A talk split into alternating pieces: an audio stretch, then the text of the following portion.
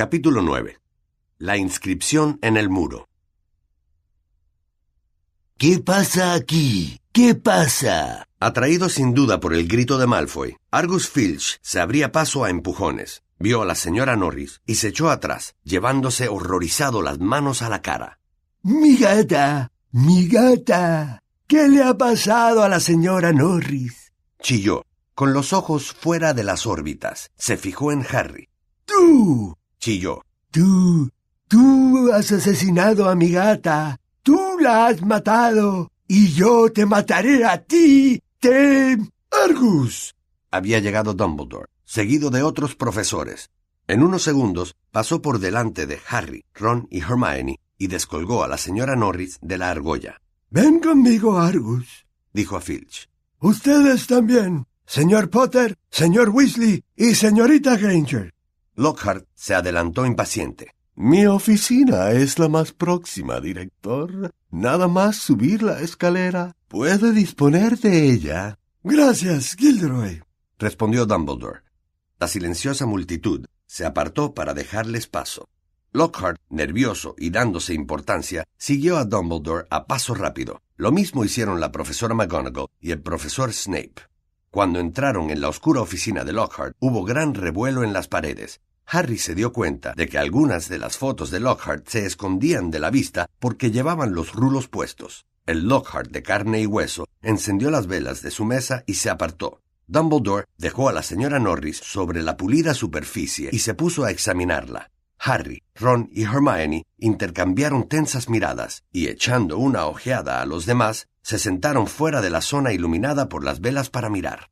Dumbledore acercó la punta de su nariz larga y ganchuda a una distancia de apenas dos centímetros de la piel de la señora Norris. Examinó el cuerpo de cerca con sus lentes de media luna, dándole golpecitos y reconociéndolo con sus largos dedos. La profesora McGonagall estaba casi tan inclinada como él, con los ojos entrecerrados. Snape estaba muy cerca detrás de ellos, con una expresión peculiar, como si estuviera haciendo grandes esfuerzos para no sonreír, y Lockhart rondaba alrededor del grupo, haciendo sugerencias.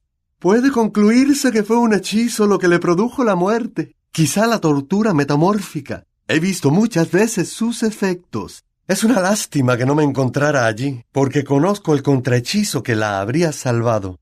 Los sollozos sin lágrimas, convulsivos de Filch, acompañaban los comentarios de Lockhart.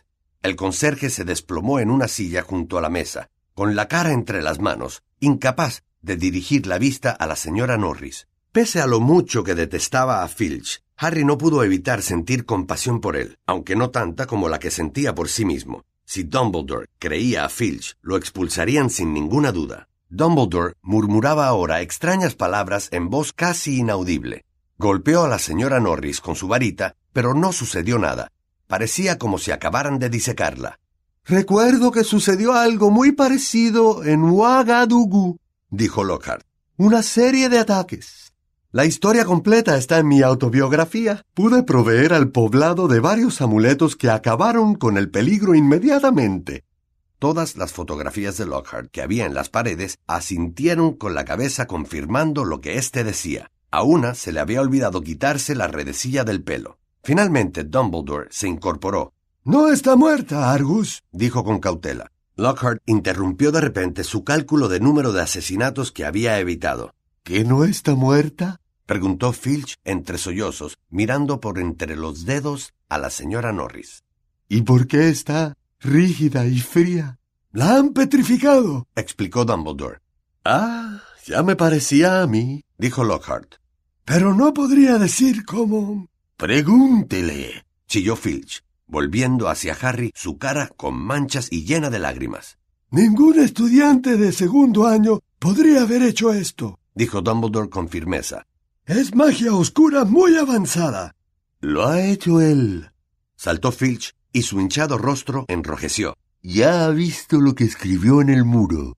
Él encontró en la conserjería. Sabe que soy. que soy un. Filch hacía unos gestos horribles. Sabe que soy un squib, concluyó. No he tocado a la señora Norris, dijo Harry con voz potente, sintiéndose incómodo al notar que todos lo miraban, incluyendo los Lockhart que había en las paredes. Y ni siquiera sé lo que es un squib. Mentira, gruñó Filch. Él vio la carta de embrujo rápido. Si me permite hablar, señor director, dijo Snape desde la penumbra, y Harry se asustó aún más, porque sabía que Snape no diría nada que pudiera beneficiarle.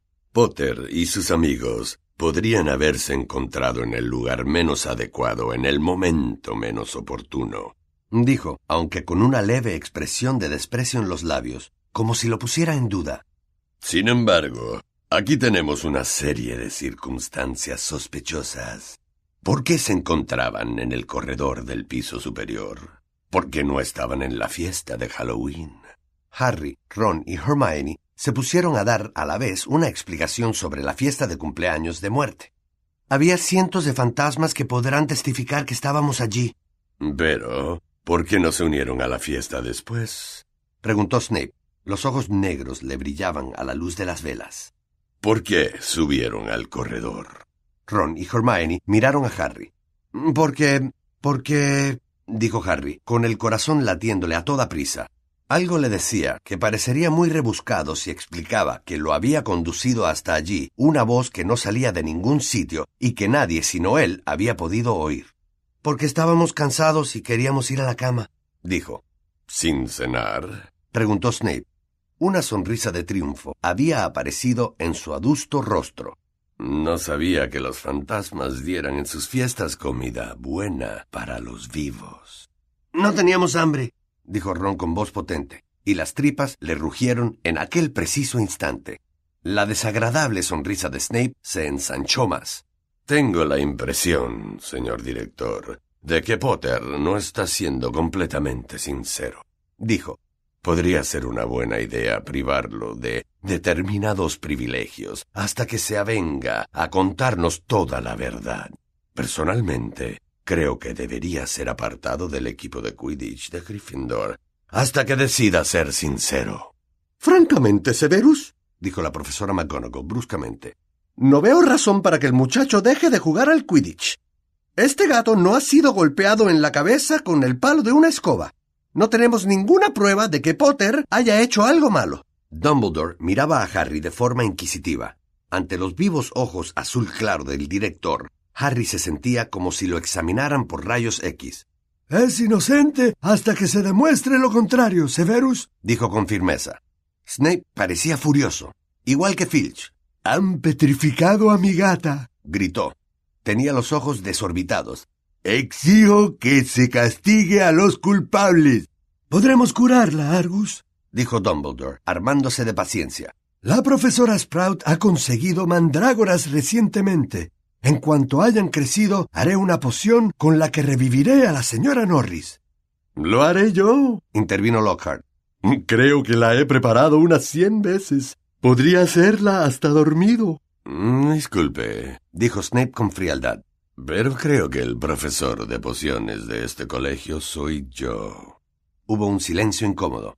Pueden irse, dijo Dumbledore a Harry, Ron y Hermione. Se fueron deprisa, pero sin correr.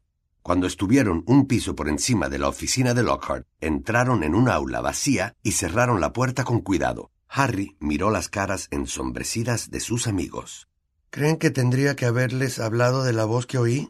No, dijo Ron sin dudar. Oír voces que nadie puede oír no es buena señal, ni siquiera en el mundo de los magos. Había algo en la voz de Ron que hizo que Harry le preguntase. Tú me crees, ¿verdad? Por supuesto, contestó Ron rápidamente. Pero tienes que admitir que es raro. Sí, ya sé que es raro, admitió Harry. Todo el asunto es muy raro. ¿Qué era lo que estaba escrito en el muro? La cámara ha sido abierta. ¿Qué querrá decir?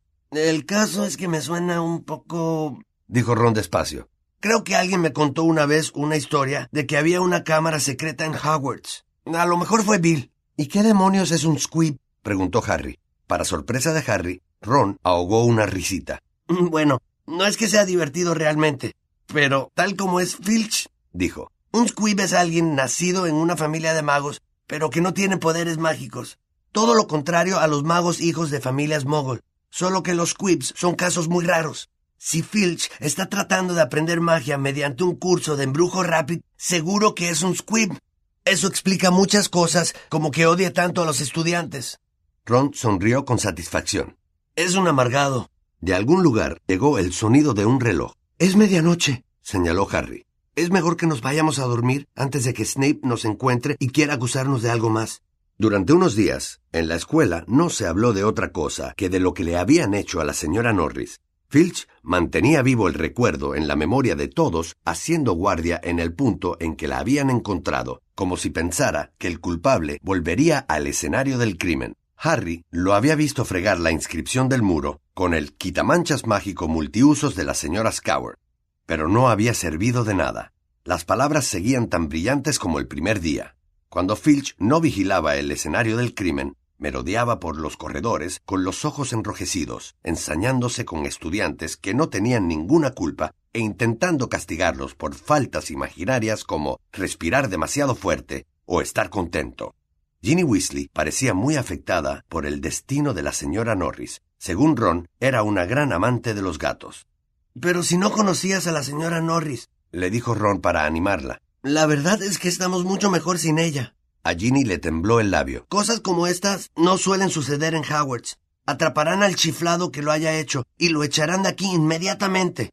Solo espero que le den tiempo para petrificar a Filch antes de que lo expulsen. Esto es broma, añadió apresuradamente al ver que Ginny se ponía blanca. Aquel acto vandálico también había afectado a Hermione. Ya era habitual en ella pasar mucho tiempo leyendo, pero ahora prácticamente no hacía otra cosa. Cuando le preguntaban qué buscaba, no obtenían respuesta, y tuvieron que esperar al miércoles siguiente para enterarse. Harry se había tenido que quedar después de la clase de pociones porque Snape le había mandado a limpiar los gusanos de los pupitres. Tras comer apresuradamente, subió para encontrarse con Ron en la biblioteca, donde vio a Justin Finch Fletchley, el chico de la casa de Hufflepuff, con el que coincidían en herbología, que se le acercaba. Harry acababa de abrir la boca para decir hola cuando Justin lo vio, cambió de repente de rumbo y se fue deprisa en sentido opuesto. Harry encontró a Ron al fondo de la biblioteca, midiendo sus tareas de historia de la magia.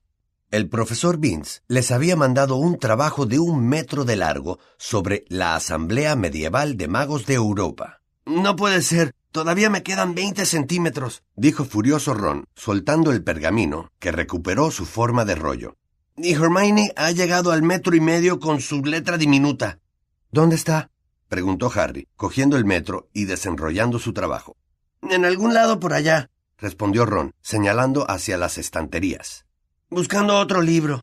Creo que quiere leerse la biblioteca entera antes de Navidad. Harry le contó a Ron que Justin Finch Fletchley lo había esquivado y se había alejado de él a toda prisa. No sé por qué te preocupa, si siempre has pensado que era un poco idiota, dijo Ron, escribiendo con la letra más grande que podía. Todas esas tonterías sobre lo maravilloso que es Lockhart. Hermione surgió de entre las estanterías. Parecía disgustada, pero dispuesta a hablarles por fin. No queda ni uno de los ejemplares que había en el colegio. Se han llevado la historia de Hogwarts dijo, sentándose junto a Harry y Ron. Y hay una lista de espera de dos semanas. Lamento haber dejado en casa mi ejemplar, pero con todos los libros de Lockhart no me cabía en el baúl. ¿Para qué lo quieres? le preguntó Harry. Para lo mismo que el resto de la gente, contestó Hermione. Para leer la leyenda de la Cámara de los Secretos. ¿Qué es eso? preguntó Harry al instante. Eso quisiera yo saber, pero no lo recuerdo contestó Hermione, mordiéndose el labio. Y no consigo encontrar la historia en ningún otro lado.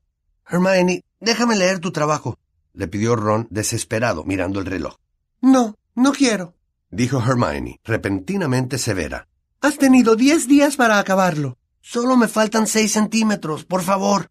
Sonó la campana. Ron y Hermione se encaminaron al aula de Historia de la Magia, discutiendo. Historia de la Magia era la asignatura más aburrida de todas. El profesor Vince, que la impartía, era el único profesor fantasma que tenían, y lo más emocionante que sucedía en sus clases era su entrada en el aula a través de la pizarra. Viejo y consumido, mucha gente decía de él que no se había dado cuenta de que se había muerto.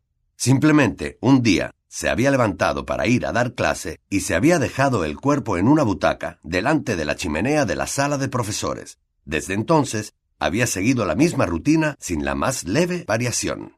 Aquel día fue igual de aburrido. El profesor Vince abrió sus apuntes y los leyó con un sonsonete monótono, como el de una aspiradora vieja. Hasta que casi toda la clase hubo entrado en un sopor profundo, solo alterado de vez en cuando el tiempo suficiente para tomar nota de un nombre o de una fecha y volver a adormecerse. Llevaba una media hora hablando cuando ocurrió algo insólito. Hermione alzó la mano.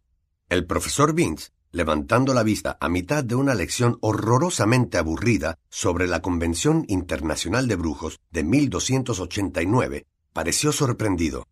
Señorita Granger, profesor, pensaba que quizá usted pudiera hablarnos sobre la Cámara de los Secretos. dijo Hermione con voz clara. Dean Thomas, que había permanecido boquiabierto, mirando por la ventana, salió de su trance dando un respingo. Lavender Brown levantó la cabeza y a Neville le resbaló el codo de la mesa. El profesor Vince parpadeó. Mi disciplina es la historia de la magia, dijo con su voz seca, jadeante. Me ocupo de los hechos, señorita Granger, no de los mitos ni de las leyendas. Se aclaró la garganta con un pequeño ruido que fue como un chirrido de tiza y prosiguió. En septiembre de aquel año, un subcomité de hechiceros sardos balbuceó y se detuvo. De nuevo, en el aire, se agitaba la mano de Hermione. Señorita Grant. Disculpe, señor. ¿No tienen siempre las leyendas una base real? El profesor Vince la miraba con tal estupor que Harry adivinó que ningún estudiante lo había interrumpido nunca, ni estando vivo ni estando muerto. Veamos, dijo lentamente el profesor Vince. Sí, creo que eso se podría discutir. Miró a Hermione como si nunca hubiera visto bien a un estudiante. Sin embargo, la leyenda por la que usted me pregunta es una patraña hasta tal punto exagerada, yo diría incluso absurda. La clase entera estaba ahora pendiente de las palabras del profesor Vince. Este miró a sus alumnos y vio que todas las caras estaban vueltas hacia él. Harry notó que el profesor se quedaba completamente desconcertado al ver unas muestras de interés tan inusitadas. Muy bien, dijo despacio. Veamos, la Cámara de los Secretos. Todos ustedes saben, naturalmente, que Hogwarts fue fundado hace unos mil años. No sabemos con certeza la fecha exacta, por los cuatro brujos más importantes de la época. Las cuatro casas del colegio reciben su nombre de ellos. Godric Gryffindor, Helga Hufflepuff, Rowena Ravenclaw y Salazar Slytherin. Los cuatro juntos construyeron este castillo, lejos de las miradas indiscretas de los muggles, dado que aquella era una época en la que la gente tenía miedo a la magia y los magos y las brujas sufrían persecución. Se detuvo, miró a la clase con los ojos empañados y continuó. Durante algunos años, los fundadores trabajaron conjuntamente en armonía, buscando jóvenes que dieran muestras de aptitud para la magia y trayéndolos al castillo para educarlos. Pero luego surgieron desacuerdos entre ellos y se produjo una ruptura entre Slytherin y los demás. Slytherin deseaba ser más selectivo con los estudiantes que se admitían en Hogwarts. Pensaba que la enseñanza de la magia debería reservarse para las familias de magos. Le desagradaba tener alumnos de familia muggle, porque no los creía dignos de confianza. Un día se produjo una seria disputa al respecto entre Slytherin y Gryffindor, y Slytherin abandonó el colegio. El profesor Vince se detuvo de nuevo y frunció la boca, como una tortuga vieja llena de arrugas. Esto es lo que nos dicen las fuentes históricas fidedignas, dijo. Pero estos simples hechos quedaron ocultos tras la leyenda fantástica de la Cámara de los Secretos. La leyenda nos dice que Slytherin había construido en el castillo una cámara oculta, de la que no sabían nada los otros fundadores. Slytherin, según la leyenda, selló la Cámara de los Secretos para que nadie la pudiera abrir hasta que llegara al colegio su auténtico heredero. Solo el heredero podría abrir la Cámara de los Secretos, desencadenar el horror que contiene y usarlo para librar al colegio de todos los que no tienen derecho a aprender magia. Cuando terminó de contar la historia, se hizo el silencio, pero no era el silencio habitual, soporífero, de las clases del profesor Vince. Flotaba en el aire un desasosiego y todo el mundo lo seguía mirando, esperando que continuara. El profesor Vince parecía levemente molesto. Por supuesto, esta historia es un completo disparate, añadió. Naturalmente, el colegio entero ha sido registrado varias veces en busca de la cámara por los magos mejor preparados. No existe. Es un cuento inventado para asustar a los crédulos. Hermione volvió a levantar la mano. Profesor, ¿a qué se refiere usted exactamente al decir el horror que contiene la cámara? Se cree que es algún tipo de monstruo, al que solo podrá dominar el heredero de Slytherin, explicó el profesor Vince con su voz seca y aflautada. La clase intercambió miradas nerviosas. Pero ya les digo que no existe, añadió el profesor Vince, revolviendo en sus apuntes. No hay tal cámara ni tal monstruo. Pero, profesor, comentó Seamus Finnegan, si solo el auténtico heredero de Slytherin puede abrir la cámara, nadie más podría encontrarla, ¿no? Tonterías, O'Flaherty, repuso el profesor Vince en tono algo airado. Si una larga sucesión de directores de Hogwarts no la han encontrado. Pero, profesor, intervino Parvati Patil. Probablemente haya que emplear magia oscura para abrirla. El hecho de que un mago no utilice la magia oscura no quiere decir que no pueda emplearla, señorita Patati. La interrumpió el profesor Vince. Insisto, si los predecesores de Dumbledore. Pero tal vez sea preciso estar relacionado con Slytherin, y por eso Dumbledore no podría apuntó Dean Thomas, pero el profesor Vince ya estaba harto. Ya basta, dijo bruscamente. Es un mito, no existe. No hay el menor indicio de que Slytherin construyera semejante cuarto secreto. Me arrepiento de haberles relatado una leyenda tan absurda. Ahora volvamos, por favor, a la historia, a los hechos evidentes, creíbles y comprobables. Y en cinco minutos, la clase se sumergió de nuevo en su sopor habitual. Ya sabía que Salazar Slytherin era un viejo chiflado y retorcido, dijo Ron a Harry y Hermione, mientras se abrían camino por los abarrotados corredores al término de las clases para dejar las mochilas en la habitación antes de ir a cenar. Pero lo que no sabía es que hubiera sido él quien empezó todo ese asunto de la limpieza de sangre.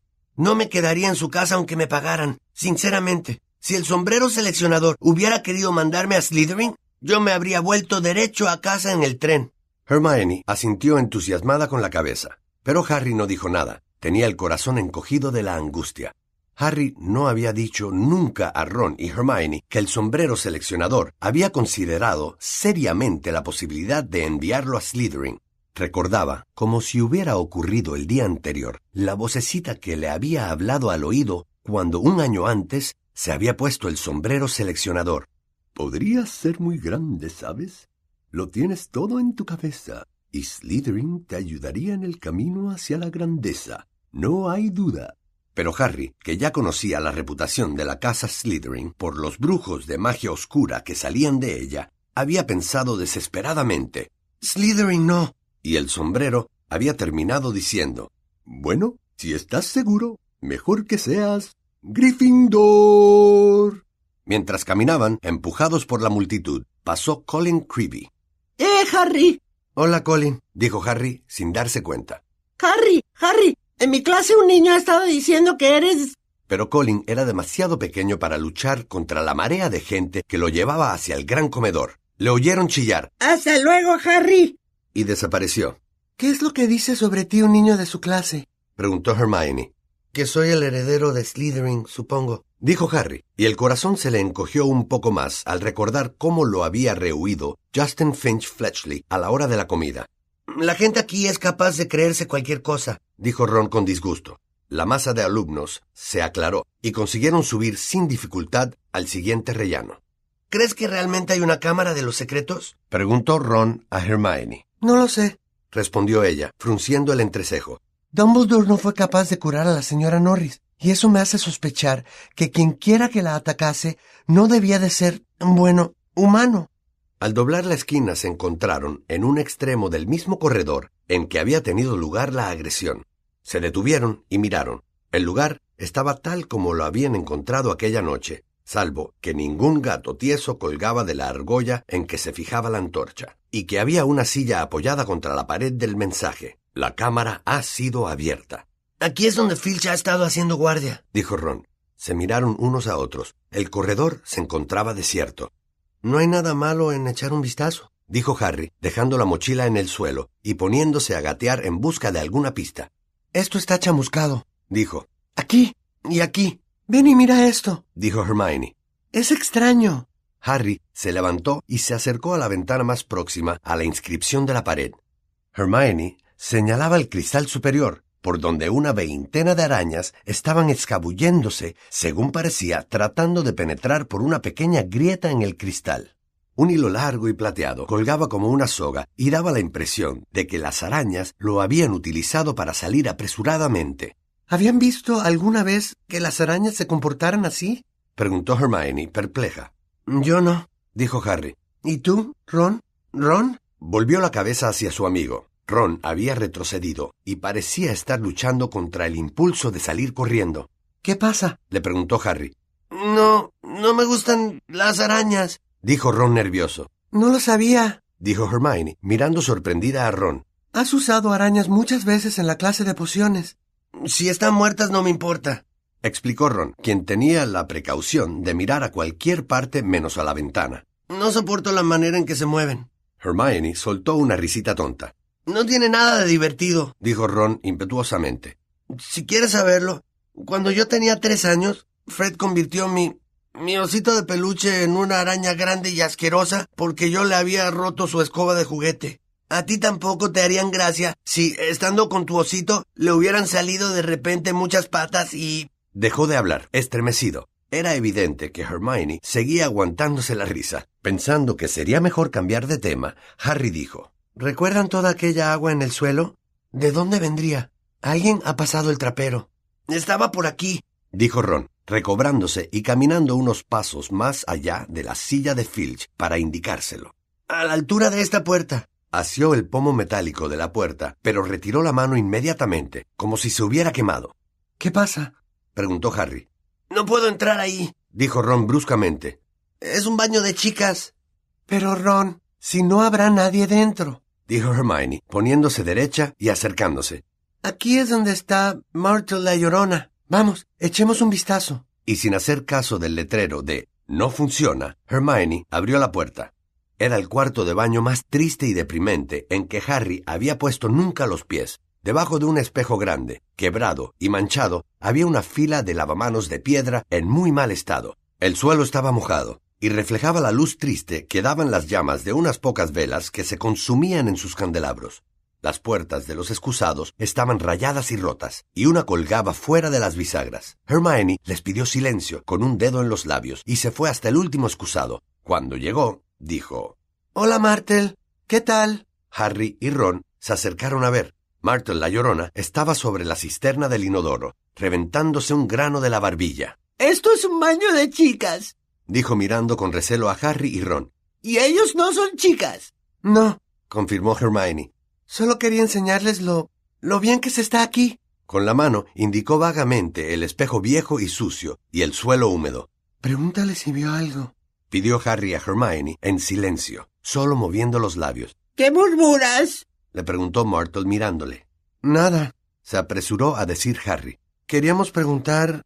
Me gustaría que la gente dejara de hablar a mis espaldas, dijo Myrtle con la voz ahogada por las lágrimas. Tengo sentimientos, ¿sabes?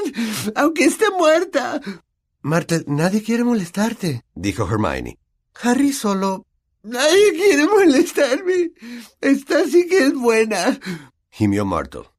Mi vida en este lugar no fue más que miseria y ahora la gente viene aquí a amargarme la muerte.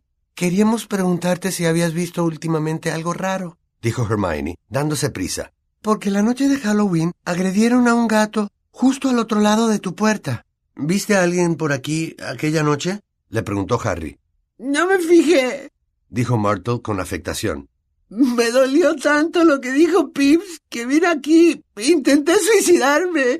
Luego, claro, recordé que estoy. que estoy.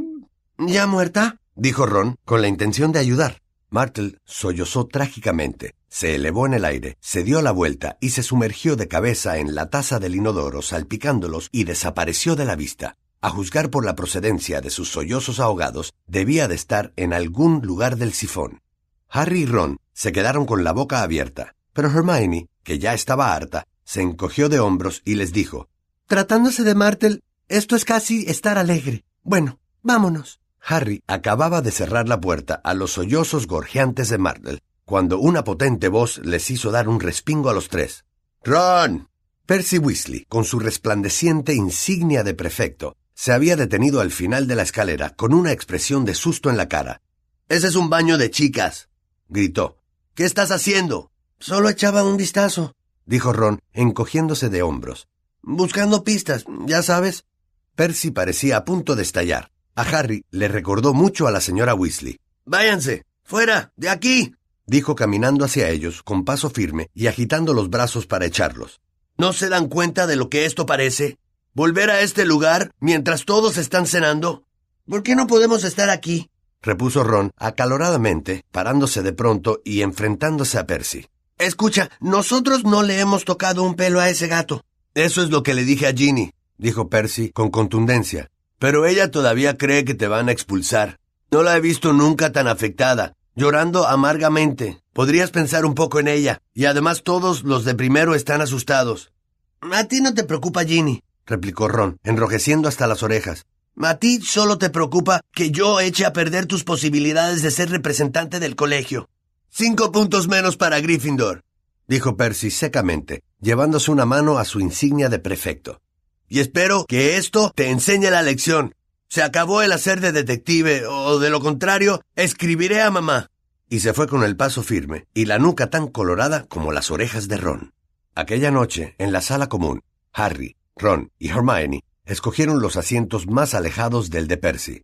Ron estaba todavía de muy mal humor y seguía emborronando sus tareas de encantamientos. Cuando sin darse cuenta cogió su varita mágica para quitar las manchas, el pergamino empezó a arder. Casi echando tanto humo como sus tareas, Ron cerró de golpe el libro reglamentario de hechizos segundo año. Para sorpresa de Harry, Hermione lo imitó. ¿Pero quién podría ser? dijo con voz tranquila, como si continuara una conversación que hubieran estado manteniendo. ¿Quién querría echar de Hogwarts a todos los Squibs y los de familia Mogul? Pensemos, dijo Harry con simulado desconcierto. ¿Conocemos a alguien que piense que los que vienen de familia Muggle son escoria? Miró a Hermione. Hermione miró hacia atrás, poco convencida. Si te refieres a Malfoy. Naturalmente, dijo Ron. Ya lo oyeron. Los próximos serán los sangre sucia. Vamos, no hay más que ver su asquerosa cara de rata para saber qué es él. ¿Malfoy? ¿El heredero de Slytherin? dijo escépticamente Hermione. Fíjate en su familia, dijo Harry, cerrando también sus libros. Todos han pertenecido a Slytherin. Él siempre alardea de ello. Podrían perfectamente ser descendientes del mismo Slytherin. Su padre es un verdadero malvado. Podrían haber conservado durante siglos la llave de la Cámara de los Secretos, dijo Ron, pasándosela de padres a hijos. Bueno, dijo cautamente Hermione. Supongo que puede ser. Pero ¿cómo podríamos demostrarlo? preguntó Harry, en tono de misterio. Habría una manera, dijo Hermione, hablando despacio, bajando aún más la voz y echando una fugaz mirada a Percy. Por supuesto, sería difícil y peligroso, muy peligroso. Calculo que quebrantaríamos unas cincuenta normas del colegio. Sí, dentro de un mes más o menos, ¿te parece que podrías empezar a explicárnoslo? Haznoslo saber. Bueno, dijo Ron airado. De acuerdo, repuso fríamente Hermione. Lo que tendríamos que hacer es entrar en la sala común de Slytherin y hacerle a Malfoy algunas preguntas sin que sospeche que somos nosotros. Pero eso es imposible, dijo Harry, mientras Ron se reía. No, no lo es, repuso Hermione. Lo único que nos haría falta es una poción multijugos. ¿Qué es eso? preguntaron a la vez Harry y Ron. Snape la mencionó en clase hace unas semanas. ¿Piensas que no tenemos nada mejor que hacer en clase de pociones que escuchar a Snape? dijo Ron. Esa poción lo transforma a uno en otra persona. Piensen en ello. Nos podríamos convertir en tres estudiantes de Slytherin. Nadie nos reconocería y seguramente Malfoy nos lo revelaría todo. Lo más probable es que ahora mismo esté alardeando de ello en la sala común de Slytherin. Esto de multijugos me parece un poco peligroso, dijo Ron, frunciendo el entrecejo. ¿Y si nos quedamos para siempre convertidos en tres de Slytherin? El efecto se pasa después de un rato, dijo Hermione, haciendo un gesto con la mano como para descartar ese inconveniente. Pero lo realmente difícil será conseguir la receta. Snape dijo que se encontraba en un libro llamado Moste Potente Potions, que se encuentra en la sección prohibida de la biblioteca. Solamente había una manera de conseguir un libro de la sección prohibida, con el permiso por escrito de un profesor. Será difícil explicar para qué queremos ese libro si no es para hacer alguna de las pociones.